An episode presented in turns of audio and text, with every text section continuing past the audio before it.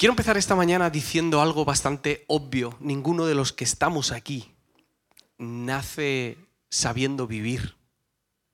Ninguno. Respiramos, aprendemos a comer pronto, aprendemos a caminar, pero eso es sobrevivir. Aprender a vivir es otra cosa. Vivir es eh, enfrentar los momentos difíciles, es saber adaptarse a los cambios. Vivir es saber amar al prójimo es descubrir qué hacemos en esta tierra. Descubrir es mucho más que simplemente comer, respirar o tener hijos. Y para poder aprender a vivir es súper importante que admitamos algo, todos nosotros, que todos necesitamos referentes. Todos necesitamos personas que nos ayuden a ver en su ejemplo cuál es la vida a la que nosotros estamos aspirando. Todos necesitamos personas que encarnen, en carne y hueso, nunca mejor dicho, esa vida que nosotros anhelamos, eso que nos gustaría ser, eso que sabemos que es bueno para nosotros. Y da igual la época de la vida en la que estemos, todos necesitamos referentes. Normalmente, cuando hablamos de referentes, nos referimos mucho a los adolescentes y a los jóvenes. Pero en realidad en cada etapa de nuestra vida necesitamos a personas que nos ayuden a visualizar cómo enfrentar el momento en el que estamos y cómo pasar a la siguiente etapa de nuestra vida. Algunos de los referentes que he tenido en mi vida han sido referentes lejanos, referentes con los que no tengo ningún tipo de relación, pero han tenido influencia. Pueden ser referentes eh, artísticos o musicales. Pero los referentes que más impacto han tenido en mi vida han sido los que han estado muy cerca de mí. Creo que, obviamente, los principales referentes en mi vida han sido mis papás, que cuando yo voy, ellos vuelven. Y ellos ya saben y me conocen y me enseñan y no solamente me dicen lo que debo hacer, sino que además interpretan como si fuese la interpretación de un guion ¿Cuál es esa vida a la que yo debo aspirar? ¿Cuál es esa vida que para mí es buena? Ellos la encarnan y me la enseñan con su propio ejemplo. Otra de las personas que ha sido muy influyente en mi vida es Josué, Josué Valero, algunos de vosotros lo conocéis. Cuando estábamos en la cuarentena, él compartió con nosotros online. Y Josué dedicó seis meses de su vida en un momento muy delicado de mi vida, que es la adolescencia y la juventud, dedicó seis meses de su vida a estar conmigo, a escucharme, a entenderme, a enseñarme la palabra, a presentarme a Jesús. Y algo especial con Josué es que Josué pasó hace poquitos años por las cosas por las que yo estoy pasando ahora. Entonces es mucho más fácil que yo me sienta identificado con lo que él me está mostrando. Y luego tengo otros referentes que son mis amigos y es una referencia mutua en la que algunas veces ellos me enseñan cosas a mí porque han dado un paso por delante y me acompañan en ese camino y otras veces es al revés. Y yo no sería ni un cuarto de la persona que soy hoy si no fuese por ellos. Así que si tenéis alguna queja, ya sabéis a quién decírselo. A mis padres y a mis amigos. Yo me libro de toda responsabilidad. Yo soy en gran parte lo que ellos me han mostrado, lo que me han enseñado. Y del mismo modo que todos debemos admitir que necesitamos referentes, todos deberíamos admitir que tenemos referentes. Se suele decir que no hay referentes, pero eso no es verdad, referentes hay, y hay un montón. Lo que no hay son buenos referentes. Lo que no hay son referentes que nos enseñen a vivir una vida saludable, a tener una vida ejemplar, a inspirar la vida de otras personas, a enseñar a otros a crecer, a cómo enfrentar los momentos difíciles de la vida. Ahí es donde nos faltan referentes, pero todos tenemos referentes. Y desgraciadamente, no me preguntéis por qué, pero los cristianos, que en principio deberíamos ser muy buenos escogiendo referentes, y digo en principio porque en teoría compartimos unos valores morales, en teoría tenemos buen juicio, eh, en teoría enseñamos la importancia de la relación entre el maestro y el discípulo, deberíamos escoger buenos referentes, pero nos equivocamos muchísimo. Yo os he dicho tres buenos referentes en mi vida, mis padres, Josué y mis amigos, pero puedo daros cientos de referentes malos que he tenido en mi vida. Y gente que me ha enseñado cosas que yo nunca debería haber aprendido. Todos tenemos esos referentes. La cuestión es quiénes son. Y especialmente quiénes son tus referentes en la fe. Porque los cristianos tenemos un montón de información, tenemos un libro lleno de información. Y esta información luego se interpreta de muchas maneras diferentes, lo cual crea muchísima más información. Será por información, la tenemos toda y la tenemos al alcance de nuestra mano. Lo que no tenemos tanto son personas que encarnen esta información y que nos enseñen cómo vivir la fe, cómo acercarnos a Dios, cómo es Dios, con qué actitud hablar con Él. Ahí sí que nos faltan referentes. Y os voy a pedir que respondáis a esta pregunta con honestidad. ¿Quiénes son vuestros referentes? Llevaos esta pregunta a casa porque ahora no vais a tener tiempo de responderla. Automáticamente podemos decir que nuestros referentes son el apóstol Pablo, Martín Lutero, María Teresa de Calcuta, eh, María Magdalena, mm, Martin Luther King, esos son nuestros referentes. La iglesia perseguida en China, ¿no? Automáticamente es como que sacamos esta retaíla de héroes de la fe que nos enseñan a cómo vivir, pero la realidad no es esa. La manera de saber cuáles son nuestros referentes no es no está en nuestro discurso, no está en lo que nosotros decimos, está en la manera en la que nosotros vivimos. Nuestra vida es la que cuenta quiénes son nuestros referentes. Os pongo un ejemplo. Viene un chico, artista, se me acerca y me dice, Andrés, eh, te quiero enseñar mi música, quiero que sepas que mi música está súper inspirada en Johann Sebastian Bach. Me encanta Johann Sebastian Bach, todo lo que hace, su vida me inspira muchísimo, conozco sus obras, su estilo, su manera de componer, la influencia que ha tenido a lo largo de la historia en la música, y luego me da su disco el chico y suena reggaetón. ¿Pensáis que su influencia es Johann Sebastian Bach? No, no lo es, nada en contra del reggaetón, ¿eh? Pero no es su influencia. Su influencia, como mucho, será Anuel o, o Bad Bunny, pero no Johann Sebastian Bach. Y muchas veces nosotros tenemos una referencia en nuestro discurso, pero nuestra vida está contando que nuestros referentes son otros. Por eso el apóstol Pablo dijo, sed imitadores de mí como yo de Cristo. Porque se podía ver en su vida quién era su referente. Porque para imitar un movimiento necesitas verlo antes. Para imitar unas palabras necesitas escucharlas antes. Para imitar una actitud necesitas encontrarte con esa actitud antes. ¿Quiénes son tus referentes en la fe? Y otra pregunta, ¿son nuestros referentes los mismos referentes que tendría Jesús? ¿Nos fijaríamos en las mismas personas? ¿Nos llamaría la atención las mismas personas? ¿Admiraríamos a las mismas personas?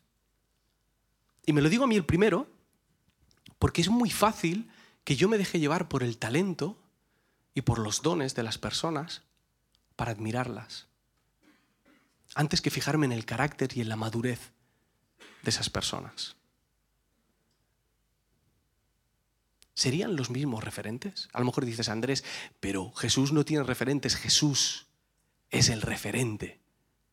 Bueno, sí y no. Y lo vamos a leer ahora. Vamos a Marcos 12.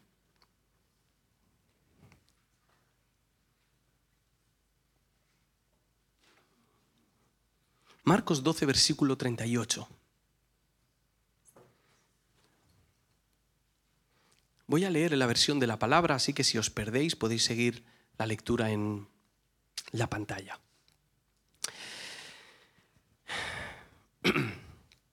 Decía también Jesús en su enseñanza, guardaos de esos maestros de la ley a quienes agrada pasear vestidos con ropaje suntuoso, ser saludados en público y ocupar los lugares preferentes en las sinagogas y los primeros puestos en los banquetes esos que devoran las haciendas de las viudas, recitando largas oraciones para disimular, recibirán el más severo castigo. ¿Vale? Jesús está hablando de los maestros de la ley, de los escribas, o si nunca habías escuchado este término, es de los expertos en la religión de la época. Y estos expertos en religión eran admirados, pero no solamente por la gente religiosa. En aquel momento, en aquella época, la religión tenía un papel primordial en la sociedad. Así que era normal que cualquier persona, de cualquier posición, de cualquier eh, estrato socioeconómico o con cualquier profesión que tuviese, es normal que admirase a una persona como estos expertos en la ley. Estos expertos en la ley conocían las escrituras, conocían a Dios, conocían los protocolos religiosos, podían enseñar a la gente, aconsejaban a la gente. Las personas perseguían la sabiduría de estas personas, conocían la historia de su pueblo, contaban la historia a su pueblo, mantenían la cultura de su nación. Así que eran admirados por muchísimas personas. Pero estos maestros de la ley a los que se está refiriendo Jesús no son precisamente ejemplares. Jesús está avisando a su audiencia de que estos hombres, hay algunos que no son lo que parecen. Y la manera en la que se relacionan con Dios no es un referente para ellos.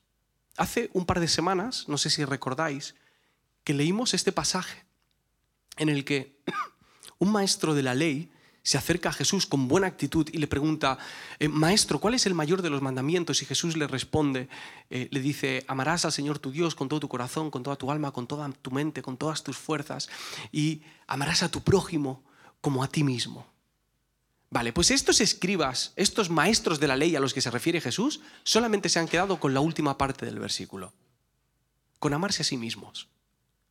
Eso es lo que les convence de esto lo que hacían era presumir de su fe. Ellos querían el reconocimiento público de aquello en lo que creían. Dice Jesús que llevan largas ropas, no quiere decir que llevan ropa eh, XL, sino que llevaban la ropa oficial religiosa, que eran con largos flecos. Era cuanto más grande era esa prenda, más presumido o más fe o más em, autoridad tenías espiritualmente hablando. Y a ellos les gustaba que la gente les viese con esas ropas. Dice que les encanta que la gente les salude por la calle. Sabéis que hay famosos que están hartos de esto, ¿no? Y dicen, oh, ¿cuándo podré volver a salir a comer con mi familia sin que nadie me pida una foto? Bueno, pues estos señores querían la foto. Estos señores querían ser reconocidos por los demás. Dice que les encantaba que les invitasen a banquetes y a ceremonias y que los sentasen en las primeras filas para que todo el mundo viese el honor que tenían y pasasen por delante de todos a sentarse en su lugar. Quiero aclarar algo. Esto no está mal.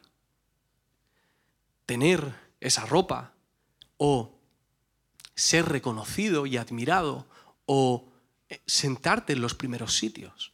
Eso no está mal. El honor forma parte de nuestra cultura cristiana. El problema es usar eso para mantener tu control para tener el dominio, para tu amor propio, para hacer lo que quieres con los demás, para mandar, para ser aquel que está en la mira de todos, para llamar la atención. Ahí es donde tenemos un problema. Y estos escribas, estos maestros de la ley, fijaos lo que hacían. Los escribas no vivían, no tenían un sueldo, es decir, ellos no no cobraban por sus servicios religiosos. Lo que ellos ganaban económicamente eh, era lo que el pueblo de manera voluntaria daba para poder mantenerlos. Eh, y algunos de estos hombres, cuando se enteraban que había alguna viuda y esta viuda se había quedado con alguna herencia o con alguna posesión, se acercaban a ella y la manipulaban. Y le decían cosas como, tú sabes que si das este dinero, Dios te va a dar más, ¿verdad? Tú sabes que estás haciendo lo correcto si vendes tu casa y lo das todo al templo, ¿verdad? Y estas mujeres, desesperadas en muchos casos por su situación social y económica, se dejaban convencer y lo daban todo. Por eso dice Jesús que devoran las casas de las viudas. Fijaos qué imagen tan, tan gráfica, ¿verdad? Imaginarte a un fariseo comiéndose una casa. Acababan con ellas. Y dice que el castigo a estos hombres va a ser más severo. ¿Por qué? Porque ellos justo estaban llamados para hacer lo contrario. Hay un pasaje en Isaías eh, que para ellos era muy conocido, en el que dice, aprendan a hacer el bien, busquen la justicia y ayuden a los oprimidos, defiendan la causa de los huérfanos y luchen por los derechos de las viudas. Luchen por los derechos de las viudas. Esa era su labor. ¿Y qué estaban haciendo ellos?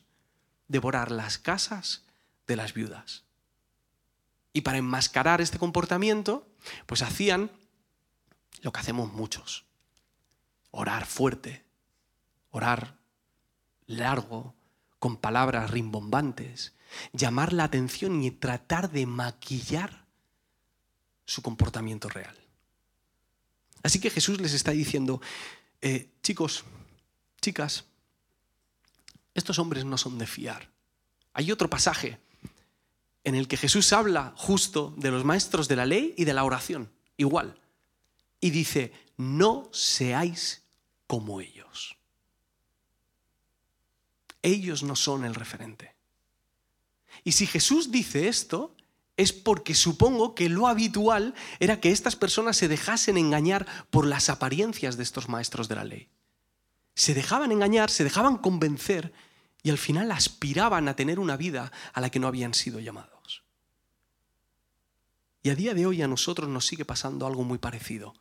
Nos siguen llamando la atención los personajes religiosos que hacen alarde de poder, de santidad, de conocimiento. Y no solamente los personajes religiosos, cualquier persona con poder, con talento, que tenga labia, que tenga dones, las personas brillantes nos llaman la atención.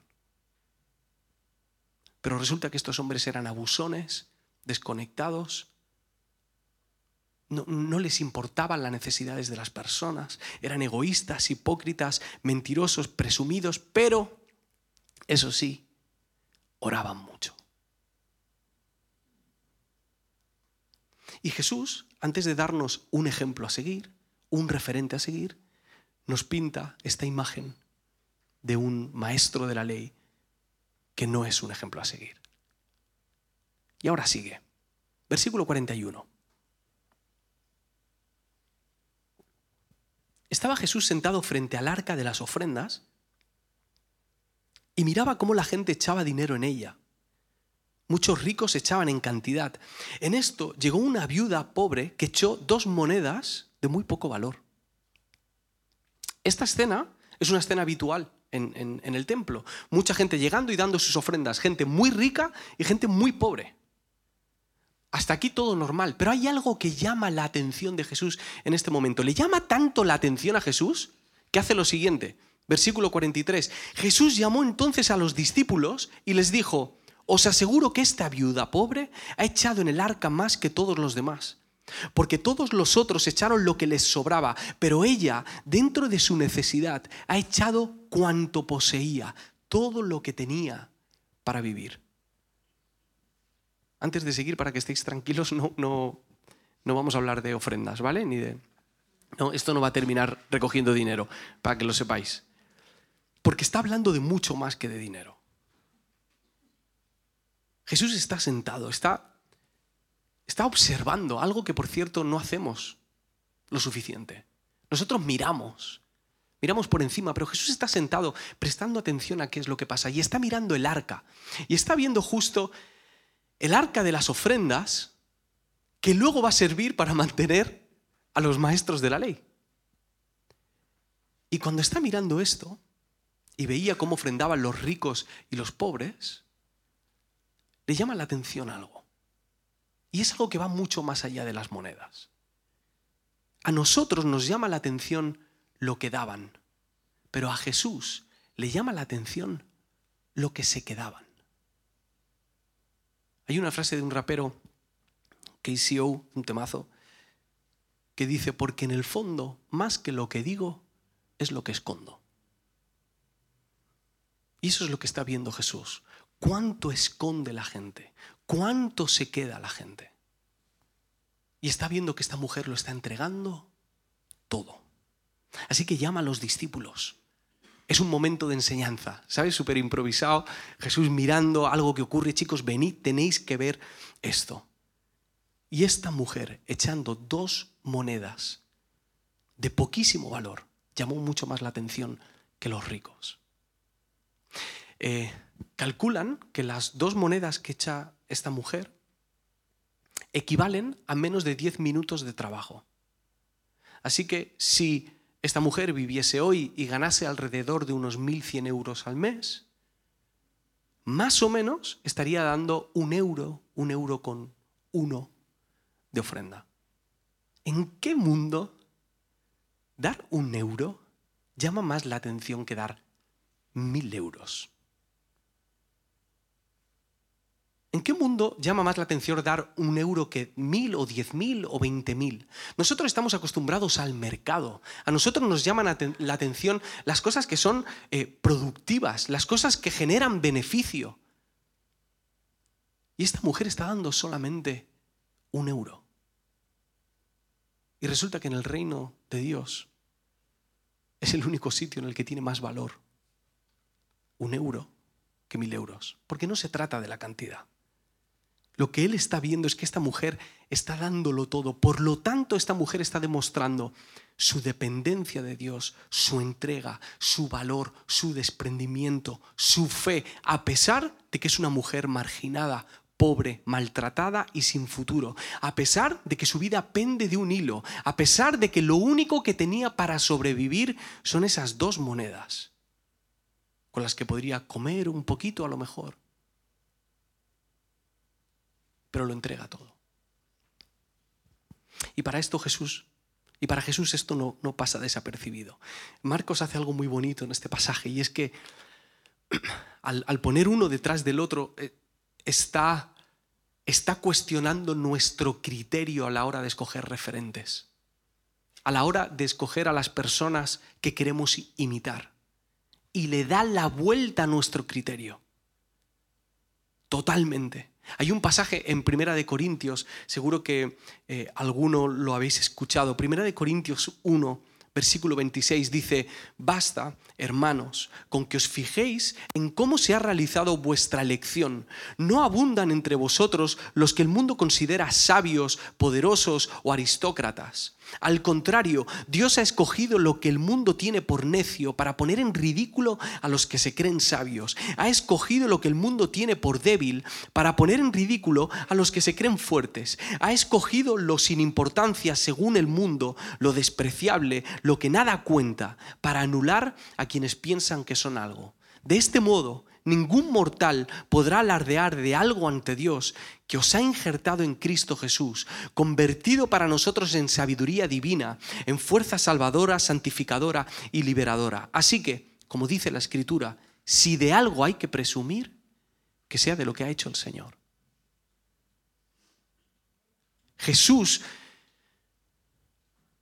pone estas dos imágenes delante de nosotros, la de los maestros de la ley, la de la viuda, para demostrarnos que el débil ha venido a avergonzar al fuerte, pero no porque Jesús quiera avergonzar al fuerte.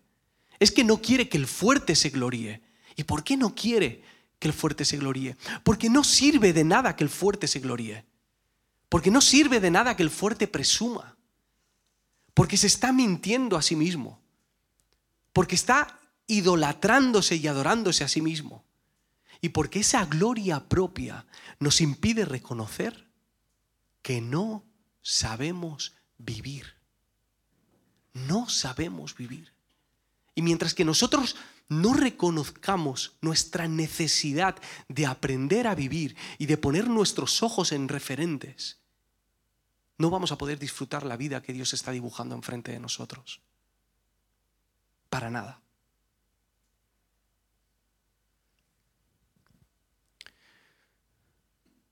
Presumir de lo que somos es un obstáculo para seguir creciendo como seres humanos. Es un obstáculo para seguir creciendo como hijos de Dios. Y es un obstáculo para seguir creciendo como discípulos de Jesús. Cuando leo este pasaje, la historia de los maestros de la ley, los ricos y la viuda, hay tres ideas que me vienen a la cabeza, hay tres posibles aplicaciones. Eh, hay veces que os digo tres cosas y os digo escoged una, ¿vale? Bueno, pues hoy no es el día. Hoy me gustaría que prestásemos atención a las tres, porque creo que trabajan juntas, que están muy relacionadas. La primera aplicación que veo es observa a tus referentes. Observa a tus referentes, no los veas por encima. Obsérvalos, escoge bien a esas personas a las que quieres parecerte. No te dejes engañar por la autoridad o por la influencia. Observa como Jesús observaba. Sentado en el banco, viendo la gente que se acercaba. Como buen hijo adolescente que fui orgulloso y repelente, menosprecié durante muchísimos años el ejemplo de mis padres. Y me temo que no soy el único. Durante muchos años yo pensé que lo que tenía en casa era mucho peor que lo que había fuera. Infravaloré la referencia de mis padres y sobrevaloré las referencias de mis amigos. Y no me salió bien. Si no sabes quiénes son tus referentes para observarlos, entonces te pido que, como os decía antes, te observes a ti. Obsérvate a ti porque tu comportamiento te va a decir quiénes son esos referentes. Tu comportamiento te va a decir a quién estás imitando, cuál es el estilo de vida que estás persiguiendo. La segunda aplicación que veo aquí es sé un referente. No huyas de tu responsabilidad, especialmente si tienes hijos, si tienes hermanos pequeños, gente a la que enseñas, gente que está a tu cargo en el trabajo. Aunque tú no sientas que eres un referente, la gente observa y aprende. No, Andrés, pero es que yo no sé qué decir.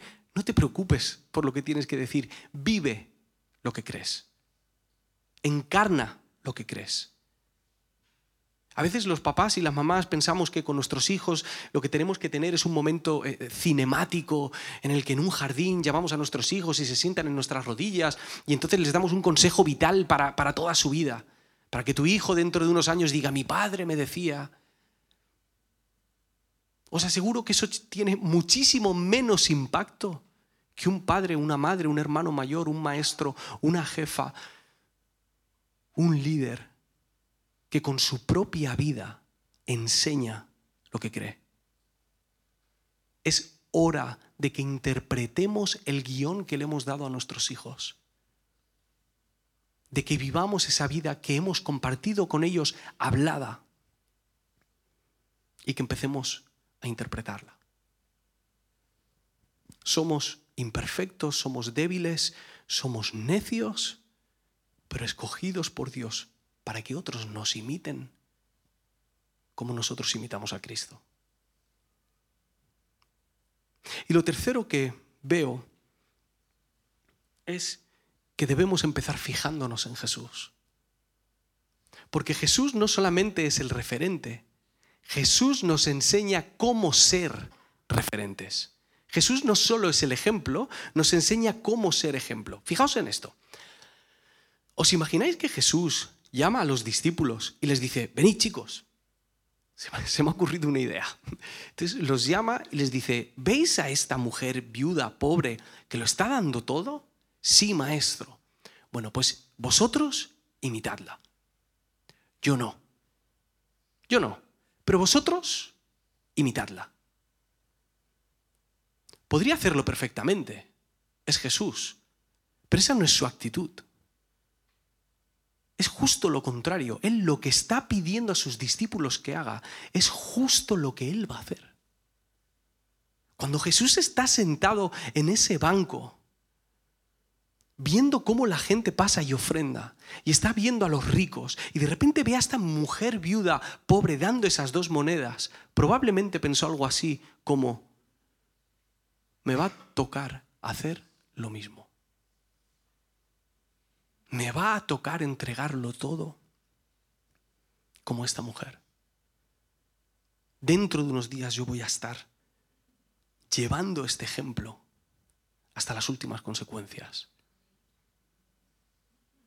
Ella dando dos monedas y ella entregando, él entregando su carne y su sangre.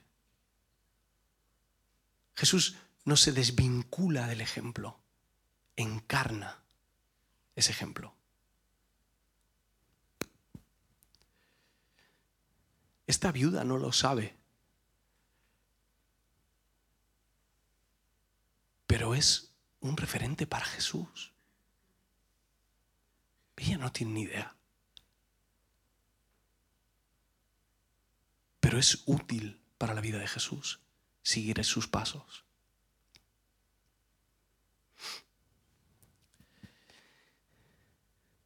Jesús va a seguir eso hasta las últimas consecuencias, va a morir por nosotros y va a pasar algo hermoso y es que Jesús va a resucitar.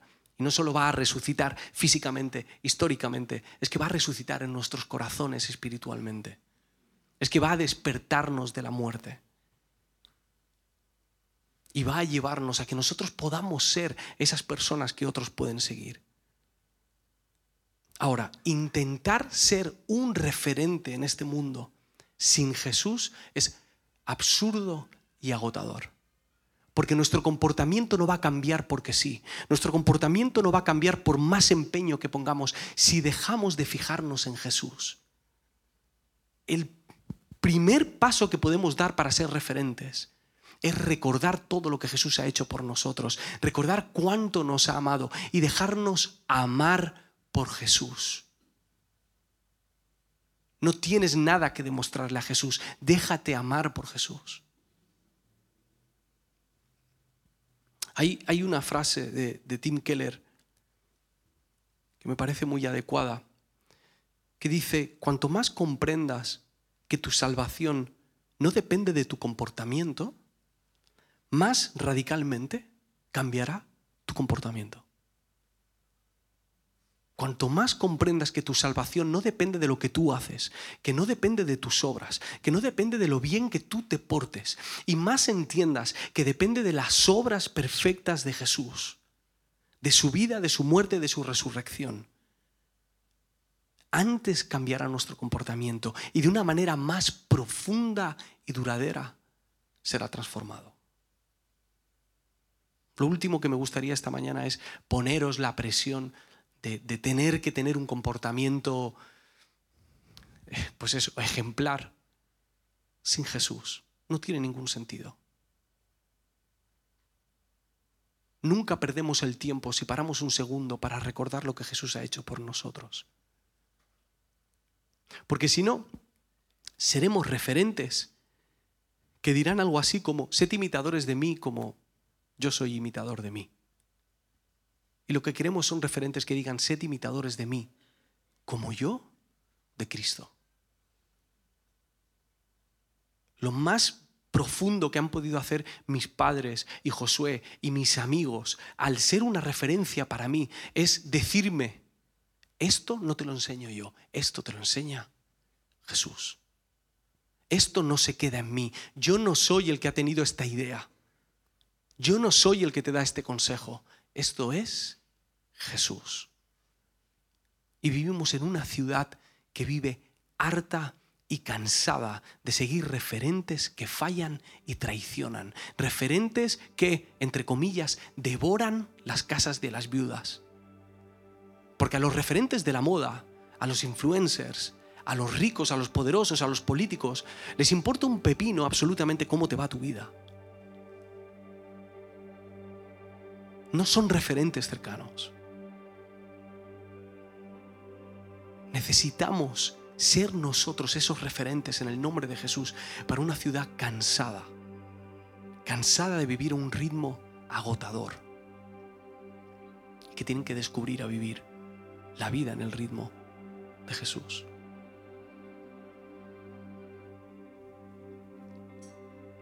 Valencia necesita descubrir que se puede vivir de otra manera